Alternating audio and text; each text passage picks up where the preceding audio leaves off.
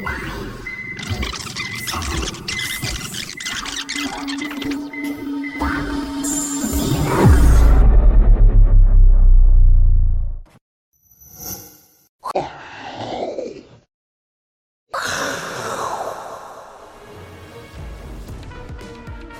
位金钱豹线上的朋友，大家好，我是嘉义的大仁哥。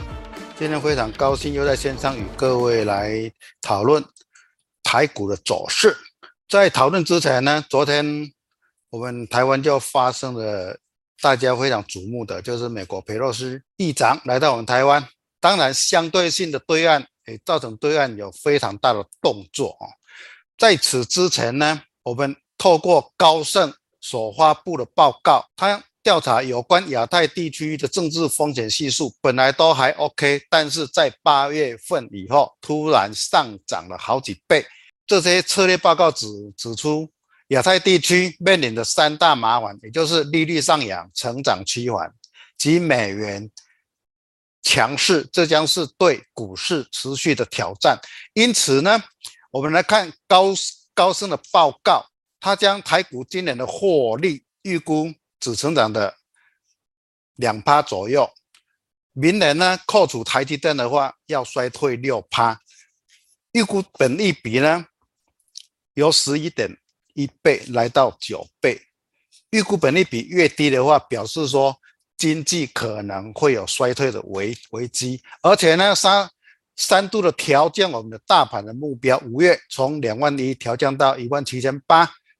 六月再调降到一万七千六，七月再调到一万六，所以说高盛对我们的台股的走势是悲观的。因此呢，我今天在普通錠上呢，就与各位来谈一谈如何掌握盘势的多空。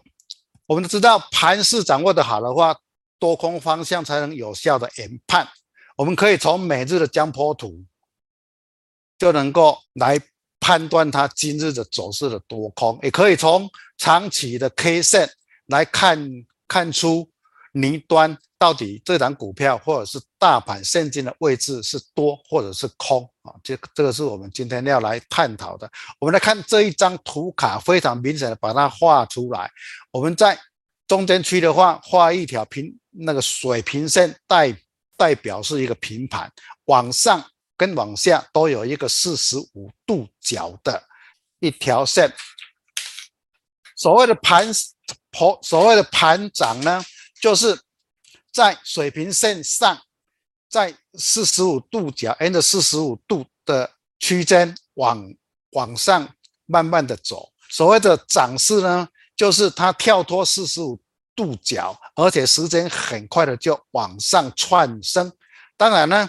相反的盘底的话，就是它在沿着四十五度角的方向，慢慢慢慢的往下探。所谓的跌势的话，它就是跳脱四十五度角，开盘就直接往下就往下跳啊，这个叫跌势。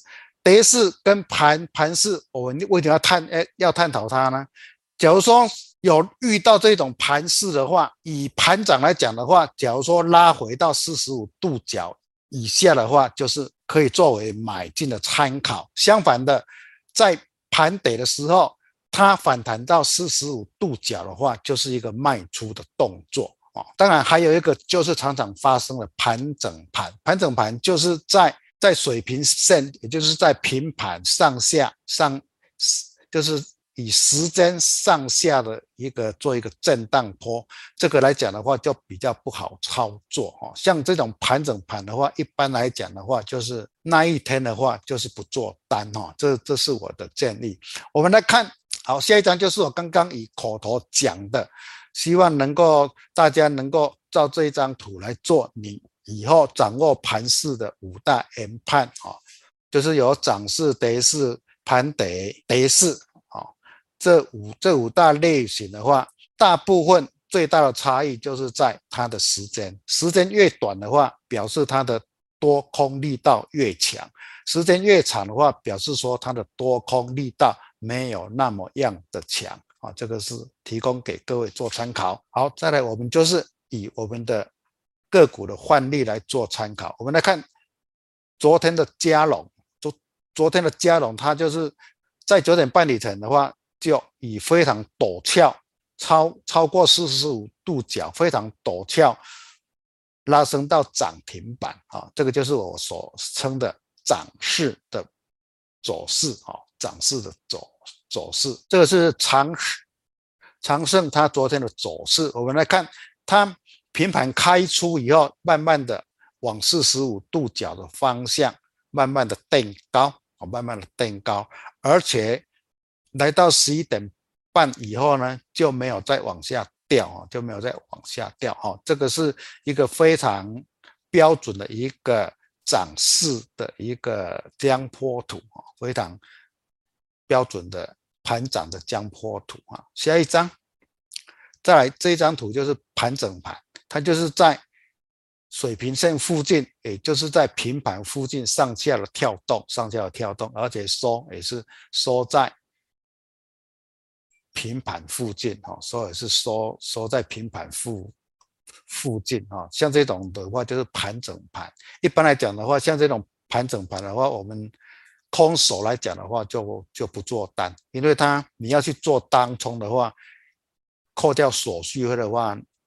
都没有办办法有好的获利哈，像这种盘整盘的话，我们就不做单。好，下面一张，好，我们来看这个就是跌势哈，这个是金星昨昨天跌停板的跌势，它在九点半以以前就超乎四十五度角往下直接打到跌停板哈，时间非常非常的短。像这种走势的话，我们就不要去期望说它会反弹，因为它的空方的。力道非常非常的强，才会一开盘就跳脱四十五度往下打啊！下一张，这张就是盘盘底的走势，它在开低以后往上走，然后一一直往四十五度角的方向走低，啊都没有反弹，都没有过四十五度角。像这种盘势来讲的话，今天就是会非常的弱哦，不不能够期望它有反弹的。走势哈，这个是大家在看盘的时候要注意的现象啊，看盘的时候要注意的现象。我们来，我们来看，刚刚我们看的是每一天的江波图哈，刚刚看的是每一天的江波图。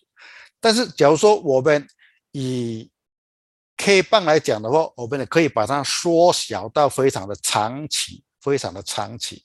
这样的话，我们就能够去预估到说，我们现在目前。的走势是空还是多？是空还是多？像这张图卡的话，就是我们以大大盘把它缩的缩到很长期的日日 K 棒，我们就非常的能够去研判出说，大盘它也有盘涨、盘跌、跌势跟盘跌与盘整的四种方向啊，四种方向。我们来看一的话，就是。盘势，也就是说盘整啊，它就是有来到三个月的的盘整区间。然后第二呢，它就是反弹以后呢，它在中间会有一个整理期，所以说这个叫做盘涨。然后来到第三的话，我们能看到它的整理期非常非常的短哦，会以超过四十五度角的方向直接反弹，由盘涨变成涨势啊。那个角度就非常的陡峭哈，超乎四十五度角，这个就是一个涨势。涨势的话，进入进入盘整区的话，它的时间会拉得比较长，因为它涨涨势把指数拉得非常非常的高，相对性的它的整理期会拉得比较会拉得比较长，然后一直到今年以后才会有比较像样的跌势出来。像样的跌势出来，所以说由这张图我们可以去了解到说，假如说整理期越长的话，它往上或往下的空间就会越大，好，往上往下的空间就会越大。然后呢，我们研判大盘的趋势的话，假如说它上涨的力道非常陡峭的时候，我们就是要注意到说它的量价的关系。假如说带量。带长黑棒出来的话，就是一个属于比较大压的一个情形出来，大家就是要准备卖出股票。好，这张图是要给各位这样做研判的。好，我们来看个股情形的话，我们来看万载的话，它就是突破突破我们的箱型整理区，带量突破箱型的整理区。今天的话也是有过高啊，过高，虽然是有那个上上影线的话，它未来都还是有拉回到颈线附近的话，都是一个比较像样的一个整理区哈。名创实的话，我们非常清楚的看到，这个就是一个盘涨的。一档股票，它就沿着四十五度角的模式往上涨。以前有说过，像这种四十五度角以上模式往上的股票，就是要注意它过高带量的长黑棒出现啊，那个是我们的卖出的讯号啊，卖出的讯号。好，下一张，这个是我们台积电的长期日 K 来研判啊，来研判。现在的趋势是在什么地方？我们非常明显的看出，台积电也是有盘整，也有盘涨，也有涨势。当然，现在就是一个跌势啊。所以说，我们从这个日 K 的长期 K 棒来看的话，就能够看到现在的走势到底是什么。我们从台积电这一张图卡来看的话，我们非常清楚的能够看出，现在是属于比较弱势的一个跌势。像这种情形的话，有反弹到一定的压力区的话，应该就是不追高的时候，甚至是一个停损、停利、停利点的时候啊，因为它还是在一个跌势盘啊，属于比较弱势的。这张是金星哈，这个就是一一个非常。八八个月哈的一个盘整盘啊，八个月的一个盘整盘，它在目前位置刚好来到盘整区的低点，来到盘整区的低点。以这张图图卡来看，它碰到它碰到日两百均已经第第三次了哈，所以说它一往下的机会是非常的大哈。像这种类型的股票，大家就不追高，大家不追高，像。华航来讲的话，它盘整完以后破低啊，再跳空缺缺口往下的话，那么就是它往下的机会就很大啊。头部已经形成了基底是难免的，所以说华航今天还是继续的来破低啊。华航还是今天还是继续的破低，像这种模式的话，就还没遇到低档爆量的话，就不可以贸然的去。买进啊，这个要稍微注意。这张是威致啊，它前天出了一，昨天出了一个底部大量，但是今天破了一个，它昨天破了它的底部大量区的低点，因此威致来讲的话，这张股票像类类似的这这种股票的话，破了大低点，破了大量区的低点的时候反。反弹来讲的话，都应该是一个压力所所在。短线上来讲，要期待它马上涨的机会不大啊。所以说，这种情形的话，我们可以预设它的转弱点就是在我们图卡上看的长红棒，就是它的一个短线的多空的一个支撑跟的支撑区哈。当然破的话就是转弱。跟顶来讲的话，给各位看的是，它是带量破了前高，突破前前前高。像这种带量突破前高的话，我们就要等它量缩拉回到颈线位置，寻求支撑以后，才能够判断它是不是为有效的支撑。哈，像这种股票的话，我们都不要去追高，等到它量缩拉回到颈线位置来讲的话，再来看看是不是。为有效的支撑所在。好，这个是我们的大盘。大盘的话，我们的研判的区间就是说，它在低点反弹以后，会来到一个季线跟颈颈线的位置，是一个它的大压所在。但是我们来到目前来讲的话，它在昨天开始走弱以后，它高点并没有突破到我们所设定的颈线位置跟季线。因此表示说，大盘比我预估的还要弱。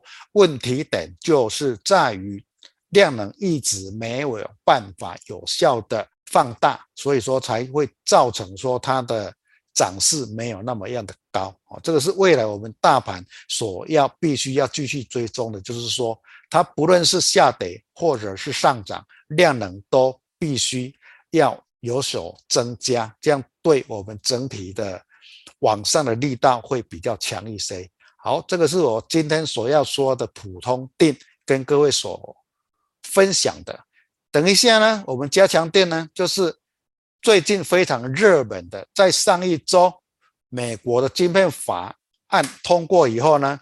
接下来，我们的台积电董事长刘德音就接受指标媒体 CNN 的专访。时机点虽然非常敏感，但是它的内容也受外界相当的重视。它的内容一牵动呢，半导体产业未来的走向，当然与台股半导体供应链都是息息相关。等一下，在加强錠。就会跟各位大略的分享刘董事长他的谈话内容的意涵，到底对我们台股会有什么影响？好，以上是我在普通店所做的分析，等一下加强订正。好，谢谢各位。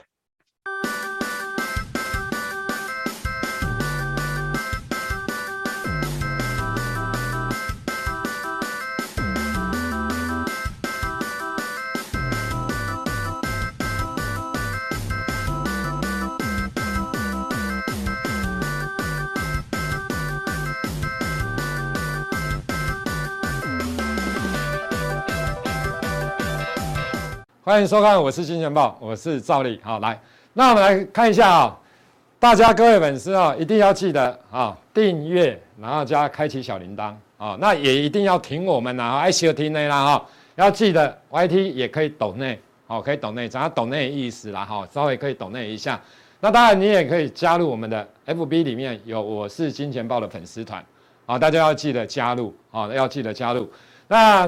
普通定跟加强定哈一起服用哈，这样效果会是比较好，也比较完整啊啊，因为有些的来宾啊，像我们在加强錠当中会针对一些的啊比较个股的部分啊，或者是一些产业的部分啊，来跟大家进行说明好，那这样大家可以比较了解啊，帮大家比较了解。好，来，那我们来看一下，当然现在哦，短线上来讲，因为佩洛西来台湾啊，那当然今天晚上应该就会啊去其他国家了。那短线上，当然大家要担心两岸的问题，哈等等。其实以目前来讲，当然两岸的问题的部分，我个人觉得这个要看大陆的一个反应呐，哈，就是说，当然有的人会觉得两岸会不会发生军军事的冲突，那我相信大部分人觉得啊，应该不会，啊，这个几率相对上来讲，就是会发生两岸军事冲突的几率相对上来讲，应该是很小了，哈，应该是很小。那当然，假如两岸真的发生军军事冲突的话，那就完蛋了哈。那那股市当然就完蛋了哈。所以大部分人觉得是比较小。那以客观现在的环境来看，确实也是这样。不过要提醒的就是说，其实因为你要看到未来的政策，好，大陆的政策就是说，当佩洛西走了之后，那你可以看到，其实昨天就有一些大陆的一些限制哦出来了哦，不管对农产品啊，不管对哦砂石啊哈等等这一些，那你要看后续这几天，未来这几天。是不是有更严格的限制出来？假如有的话，那当然对台股的部分也会产生一些的冲击，啊，也是会产生一些的冲击。那当然最主要的还是在美股的部分，好，除了两岸的之外，那当然美股的部分相对上来讲是比较重要。好，那我们来看一下 PMI 啊，其实台湾的 PMI 的一个指数来讲，它是跌破了五十的一个荣枯值。五十以上就代表扩张，五十以下就代表萎缩。那其实很简单，你可以看到，等一下我们会针对这一部分再来跟大大家好详细做说明。那你先看大概一下，你看 PMI 的指数从六十五点二的高点跌到四十七点八，这个是五十的荣枯线，所以现在代表它是处于所谓的一个萎缩的情形，并不是经济的一个扩张。假如就这个指数，那另外一块来看的话，其实整整的三天，从哦整整的三天来看的话，其实你可以发现要进行。所谓的一个大陆要进行所谓的演演习的部分啊，整整的三天了哈，从四号的十二点到七号的十二时啊，所以当然这个也会影响到大家的一些的持股的一个信心。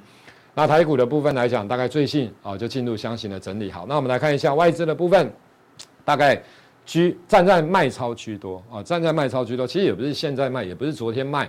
啊，那其实从之前来讲，它基本上来讲就一直在卖，也不是从今年开始卖，其实两年前它就在卖了，一直卖，一直卖，一直卖。好，那最近来讲的话，三十二天前的最大卖超是两百一十五亿，在六月三十号。那当然，乐观人觉得，哎，那昨天卖了一百九十七亿，那是不是它会好出现回补的动作？反正等一下这一部分我来跟大家讲。那当然，外资的卖超最主要是产业未来展望的问题，啊，确实出现了一些的疑虑了哈。那这部分也一样啊，都等一下跟大家讲。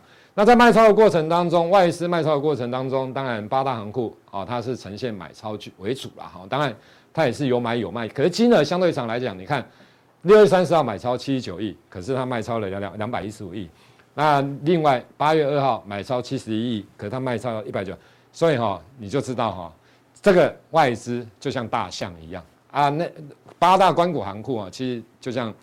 你的大车跟小车撞，当然是大车赢啦。哈，你你行嘛？这啊，何况八大，我一直跟大家讲过，八大官股行库不是全部都是官股啊，官股买的哦，大家要记得哦。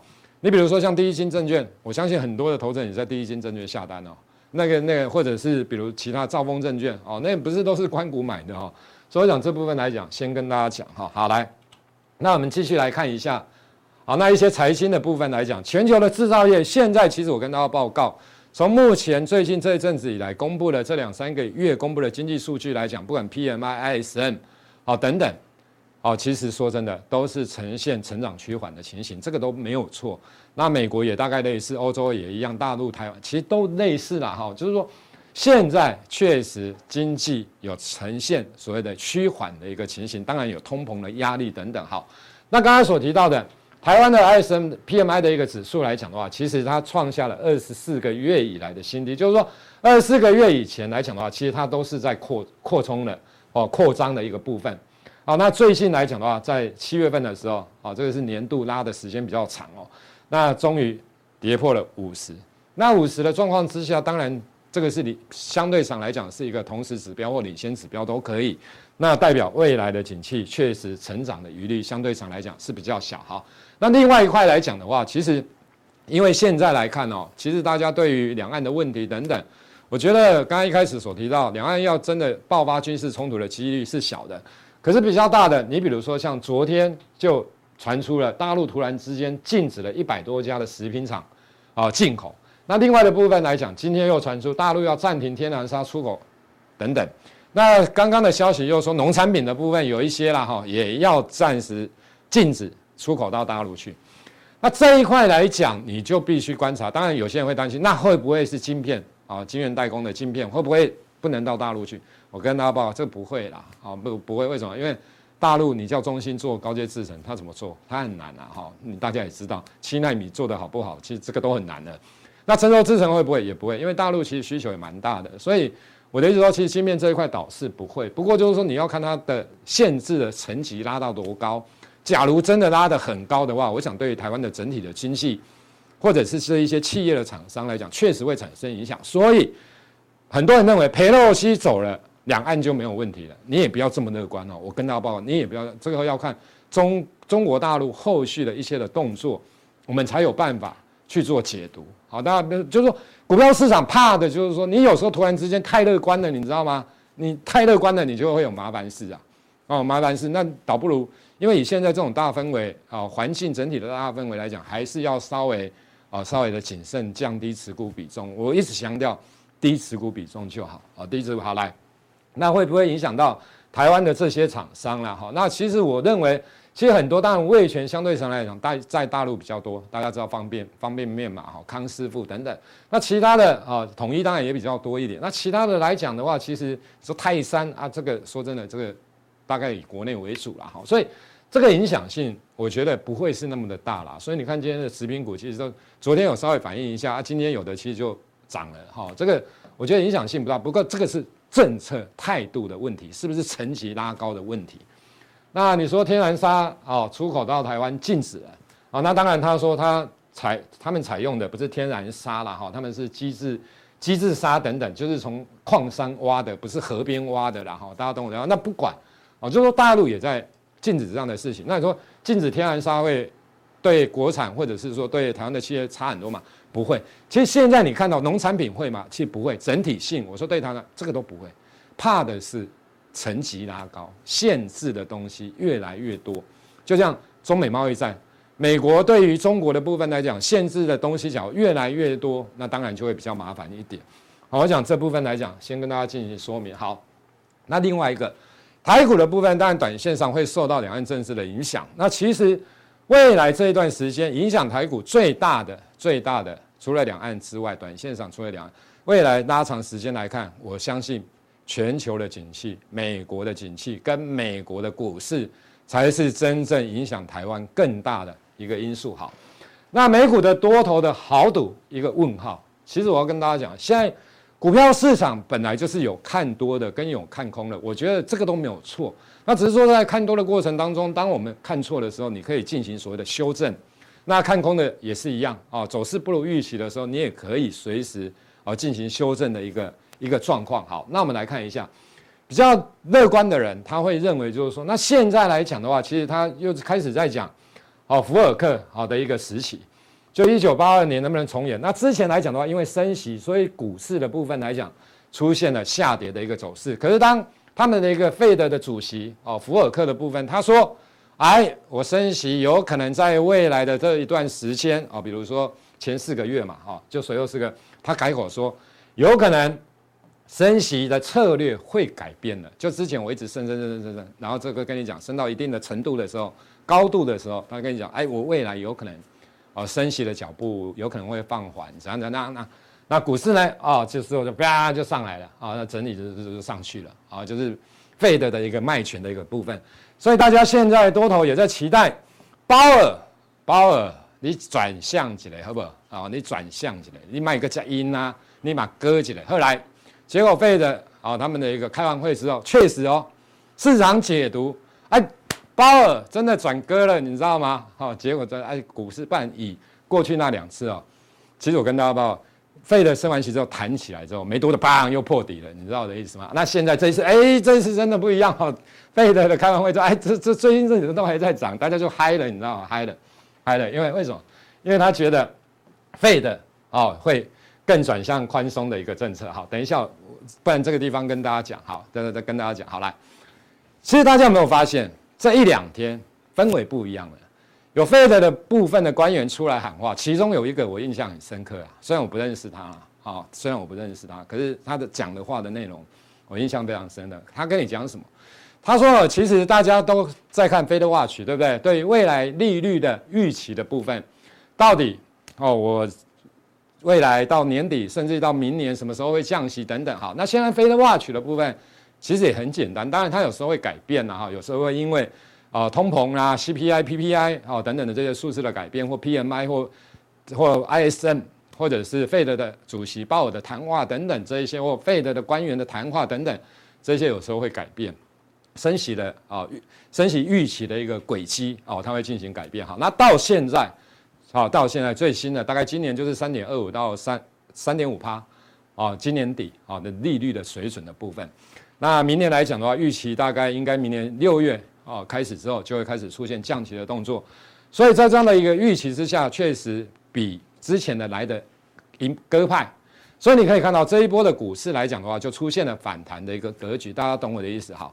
那在这样的情况之下，大家有没有发现这一两天氛围开始变了？因为现在因为费德开完会了，这些官员又可以出来拿比赛，可以讲话了，你知道吗？因为他在开会之前的前半个月、两个礼拜啊。不能发表谈话了，好，一样不能发表了。那现在啊，可以了。就你一看，哎，奇怪，现在怎么鸽之前鸽派的也是偏鹰派，啊，讲鹰派的也是鹰派，现在更觉得他有一个费德官员直接跟你讲，他认为年底，他跟你讲说年底预期三点二五到三点五八，他觉得不是，他觉得根本是三点五到三点七五。然后他跟你讲说下半年六月觉得市场觉得现在了哈，费德 Watch 你可以自己去看。觉得六月份开始会降息，他觉得根本不就是基本上他觉得不会，他觉得他就直接跟你讲，你们的预期是错的，他的想法，那来了问题来了，他跟你讲你的预期是错的，可是现在的股市跟债市的部分的定价，你可以看到都是跟着 Fed Watch 的部分来进行定价，所以你可以看到最近的债市的殖利率是不是往下跌？因为大家觉得升息差不多了，反而升息的部分往下降，搞不好会降息，所以。它提前很早反应，那股市也出现反弹。那我要跟大家讲的就是说，这一部分来讲，费德的官员其实鹰派哈到现在，因为你看通膨的数字的部分来讲，其实应该还是会蛮阴的啦。第二个来讲，啊，第二个来讲，为什么我说股市美股的部分来到这个位置点，除了技术面等等啊，等一下再跟大家讲技术面。另外一个很重要的，因为假如股市美股弹了一段之后，这个地方整理完之后，真的再大涨一段啊，真的再大涨，我问大家一个问题：通膨降得下来吗？通膨降不下来。因为美国的 GDP 有七成是国内的消费为主，国内的消费为主，当然人民的消费啦，哦，美国人的消费等等，好，那很多的二八法则，其实有可能八成的七成里面的 GDP，就 GDP 里面的七成是民间消费，是国民消费，国内的消费为主，而这七成里面有可能八成是来自于有钱人的二十趴。大家懂我的意思，就有钱人占比一定会比较高。那这些有钱人，你想，很多人都持有股票啦，所以当你股票涨上来的时候，其实说真的，是不是财务效果来了？财务效果来了，需求就会上升。需求上升之后，通膨的压力当然相对上来讲，你要让它很快的降下来，其实不简单。其实我讲总结，就是说，其实费德的部分，为什么这两天会有部分的官员又开始偏蛮鹰派的？因为他们不希望美股在这个地方真的再继续涨上去，因为涨上去的话，它的通通膨压抑不住的话，它升息的码数会越多。大家懂我的意思？那换句话说，费德会希望股市连续性的重挫吗？当然也不可能，因为当连续性的重挫，它更麻烦。因为现在通膨高，连续性的重挫，它不可能去降息，马上去降做降息来救股市啊。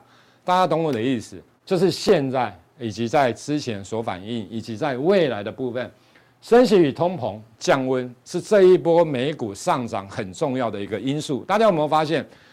假如你看台股的部分也是一样。等一下我再跟大家讲，其实这一波美股从高点今年的年初跌下来的过程当中，中间都有酝酿一波不小的反弹。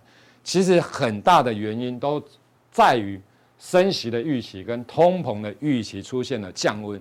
可是之后为什么反弹完之后再度的破底？因为没想到升息的码数越来越高，通膨的压力越来越大。你看六月的 CPI 的部分就知道。你要观察的还有另外一个经济衰退，未来预期经济衰退的机会相对上来讲，它的概率是慢慢的在增加的。我相信你应该也了解。比如说我们现在看未来的一年衰退的机会，肯定比在三个月前看一年衰退的机会还来得高。大家懂我的意思？好，所以经济衰退的，大家对于未来经济衰退会担心。我不是说它一定会经济衰退，可是这个疑虑大家是大的。好，那我说这两个它是其实是在一个矛盾当中，所以你可以发现为什么股市的部分涨了一段之后就很容易遇到压力，就像美股来到这个位置点的时候，你就会觉得啊，好像要越过又越越不过。为什么？因为大家越过的时候，它大家又开始担担心经济通膨。反弹的时候，大家觉得升息跟通膨是降温的，带动了反弹。那反弹完之后，大家觉得就像股市涨了之后，通膨升通膨的部分不容易降温。大家懂我意思？还有另外一个经济衰退，这两个是矛盾当中。哦，所以可是未来经济衰退，股市基本上来讲不是太好。可是因为大家又拿越是升息减少，对股市是好的。大家了解我的意思吧？这是一正一负的状况之下，它来到相对高点的时候，它容易去抵消掉。大家会再去思考，到底未来经济的状况会是如何？好我想是这样的一个情形啊。好，那当然好，因为时间的关系哦，我们稍微讲快一点。好，我们讲快。好，来，那七月份弹幅的部分来讲，这个黑色线是七月份的弹幅。其实最大的大概就消费品啊、哈资本品啊、能源啊等等这一些，整体大概是这样子。好，那八月份的部分来讲，其实我跟大家报告哈，当然就同刚刚所提到的。七月份，七月份的上涨最主要是因为之前也跌了一段了，升息、通膨的预期的降温等等，股股票涨了一段。那可是重点来了，当来到这个阶段的时候，其实刚刚其实这当中来讲，其内容都是串联在一起的。Fed 不会希望股市再往上涨的啦，因为这样通膨的压力不会下来，不容易下来，所以他会去压抑它。所以在八月份的操操作来讲，再加加上其实财报的部分，好，等一下我跟大家讲。七成以上，大概八成，财报都优于预期。你知道为什么吗？其实我跟大家报告，财报基本上来讲，你从过去的经验来看，大概至少公布的财报当中，每一季公布的财报当中，最少都有六成以上，就过去这几十年的统计资料，至少都有六成以上是优于市场的预期。为什么？我跟大家讲一个概念哦，比如说像这一季的财报好了，为什么还是七几趴的 S&P 五百标普公布的财报优于市场的预期七几趴？因为这些的分析师他会下修这一些的财报，那下修的过程当中，他会找一个相对他认为可以达到的位置点。他比如说 EPS，他觉得会一百一，他就给你定在 EPS 这一次一百块，让他容易超标。可是你的 EPS 是从一百五、一百四、一百三、一百二跌下来的，大家懂我的意思？就你的 EPS 是往下修的，那你的财报优于预期，基本上来讲，股价当然会反弹。可是这个的反弹不是多头的开始，多头的开始是说。我的 EPS 一很长，就是说未来的这一年两年预期是 EPS 是越来越往上。那我上修，重点是它会突破我的实际公布的财报的数字，它会优我优于预期，市场分析师的预期。就 EPS 它是逐季的往逐逐季的往上的状况之下，它就是一个多头。可现在的优于预期，财报优于预期，分析师的预期是因为财测的数字大部分真的都是往下修，所以这个是不一样的。多头的时候是财报的财测财所谓分析师的预期是往上修，结果公司还是超过他的预期，所以当然是多头，EPS 一直往上。现在是财财测所谓的一个分析师的预期当中的 EPS 是往下修，结果是优于预期，这个当然短时间会反弹，可是反弹一段之后它会有压力，大家懂我的意思，应该了解了哈。所以股票市场当中。有很多的眉眉嘎嘎啦，不是说啊一样优于预期，它就怎样怎样，不是，你一定要分辨清楚啊，一定要分辨清楚。我想大概是好来，那我们搭配刚刚讲了那么多的东西完之后，当然最后我们还是要看一下 K 线，哦，K 线的部分，其实我一直强调，K 线可以来辅辅助哦我们的一些的一个看法，哦，就是说我综合了很多的东西完之后，我们来看 K 线，好来。那你看道琼的部分，这个是从去年的啊七月一号到现在啊到昨天的一个收盘价的部分，日线，这个是半年线、季线、半年线、年线。我问大家一个问题：未来景气的部分，我刚刚讲了那么大段之后，大家应该有所了解了。我们再来看一下哈，所以你看一下股价的下跌是不是反映未来的基本面？所以你看到现在的数字来讲，是不是出现了下修的一个情形？好，那在这样的状况之下，当然。你可以看到，在下这一见高之后的一个反弹的过程当中，我们拿半年线，半年线相对上来讲，啊，就这一条线比较准，啊，比较准，年线太太久了啦，哈。那季线的季季线的部分来讲是这一条，其实季线也 OK 啦，只是季线有时候突破稍微远一点点。可半年线的部分你来看，从历史的高点下来之后，突破站上之后没多久，啪又下来，突破站没什么站上之后，啪又下来。这边没有，这边现在又接近了半年线的位置。纳斯达标普的部分其实也是一样，历史新高之后，你可以看到这一条黑色线，当它走平之后突破，稍微来来突破，稍微，对不对？现在又接近。那纳斯达部分来讲，这个也是一样啊。去年底的时候见到历史高点，这一条半年线的部分啊，这个地方稍微突破，没站上，这地方接近，现在又接近啊，背半也是一样。其实聪明的你，你就知道。这个地方到底是支撑还是压力？就是说，你觉得这个地方短时间它要越过半年线的机会站稳啊，站稳再往上冲一段的机会高，还是说遇到之后哎，不要是未来它是会出现回档修正的几率比较高？我想聪明的你应该知道啊，应该知道。我想当然我也要讲我的看法，就是我觉得这个地方来讲，当然拉回的压力相对上来讲就比较重，所以。控制好自己的持股比重。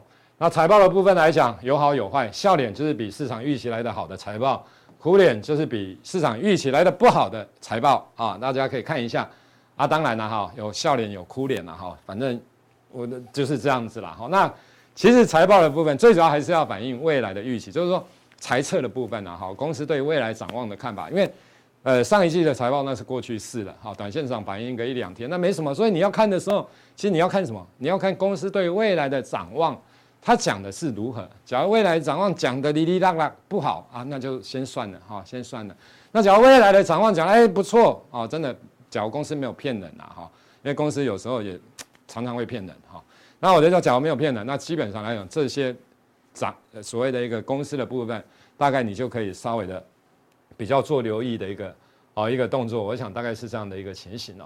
那另外的科技股为什么这一波会涨？其实我跟大家讲两个因素啦，很简单，一个就是美股啊，散户的部分来讲的话，其实你可以看到，对一篮子科技股买超，七月七月份的时候大概六亿元，二零一四年最高，就是说美股的科技股涨，就来自于 ETF，因为很多的投资人去买 ETF，就很多的散户去买 ETF，那买了 ETF，当然他就要去买这些的标的物，那买了标的物，比如说像 Meta、亚马逊、Apple 哦等等这一些的。比较大型的啊龙头的一个股票，所以带动了指数。你可以看到这个是散户对一篮子科技股的买超的一个变化。那另外一个，除了散户的参与之外，哦，所以你可以看到美股很强哦，在半年线附近哦。一个就是散户真的去买进了。第二个很强的因素是来自于一些 hedge fund 之前放空的，因为涨上来之后被嘎了，它当然会怕出现了回补的动作，所以带动了美股的强。好，那换换句话说。很多人都说台股，那人家都挑战半年线了，我们连为什么连季线都还没过？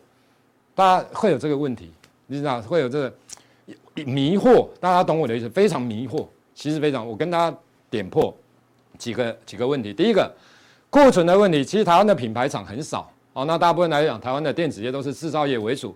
那当客品牌厂的客户他真的库存多的时候，其实说真的，台湾的制造商的库存当然也一定多。所以这个。哦，是我们相对上来讲，因为一定会删减我们的哦所谓的一个制造的一个单量的一个部分，这是其中一个问题。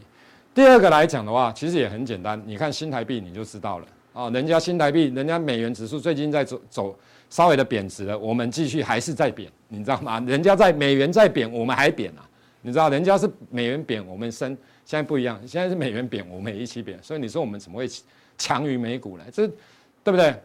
好，我想有两第三个因素，啊，第三个因素，因为刚刚你看到散户都在买股票，台湾的散户呢，放空的放空，你看融券一直在增加，你知道放空啊，大家现在很多人在放空，我不是说放空不好了，我等于说那融资的部分水位没在增加，因为上次融资追缴断头，大家吓死了，你知道，所以现在的散户他在想犹如惊弓之鸟，你知道我的意思吗？会怕啊，会怕，不像人家刚刚看到的。大那个美美国的部分散户多勇敢啊，对不对？刚才一直说，假如台湾呢，我跟你讲，像美国这样子啊，散户一起买，我跟你讲，全部都大买创，比如说创二十年的啊买进啊，或者创二十年高，我跟大家报告，我跟你讲，空头也会怕的，你把它高上去，空头就怕了，就是因为多头高不上去，所以空头不怕了哈。我讲啊，这是玩笑啊，操作股票还是要真的要理性一点啊。好，来费的四因啊，可是这个，所以整体性就跟他。Fed 基本上未来这一段时间，只要股市维持在高档，我跟大家讲废的肯定是鹰。不相信的话，你未来一小段时间，啊，假如美美国跌下来就不一定了哈。美股假如说这把又下来，那就不会了哈，因为它护盘又会变鸽了哈。你知道，它鸽鸽鹰鹰呐哈，反正变来变去。好来，好，那那这个好，一般年线的板压，那美国台股也有 PMI 的问题，好，北洛西的访台。所以短时间，我指的这个是短时间哦，大概就是一万四千点到一万五千点了，哈，就是一万四千五百点啊，一万四千，那大概到一万五千点这个地方的箱型啊，然后之后你要再搭配啊所谓的一个整个讯息面的部分跟基本面的变化，因为其实基本面的它是会变的啦，哦，它真的是会变，所以我在讲说，那当然你也可以搭搭配线型，停损停利要严格执行啊，好，那现在来讲的话，其实因为成交量不大。哦，真的，大家都很希望成交量可以放大到三千亿、三千，当然我也希望。可是重点是，你觉得短时间可能吗？很难。今天裴洛西一来之后，升一千七百亿，你知道吗？之前还有两千出头，现在就我觉得大概哦，现在的常态量就大概两千上下了，多一点就两千出头吧，两千三、两千四吧。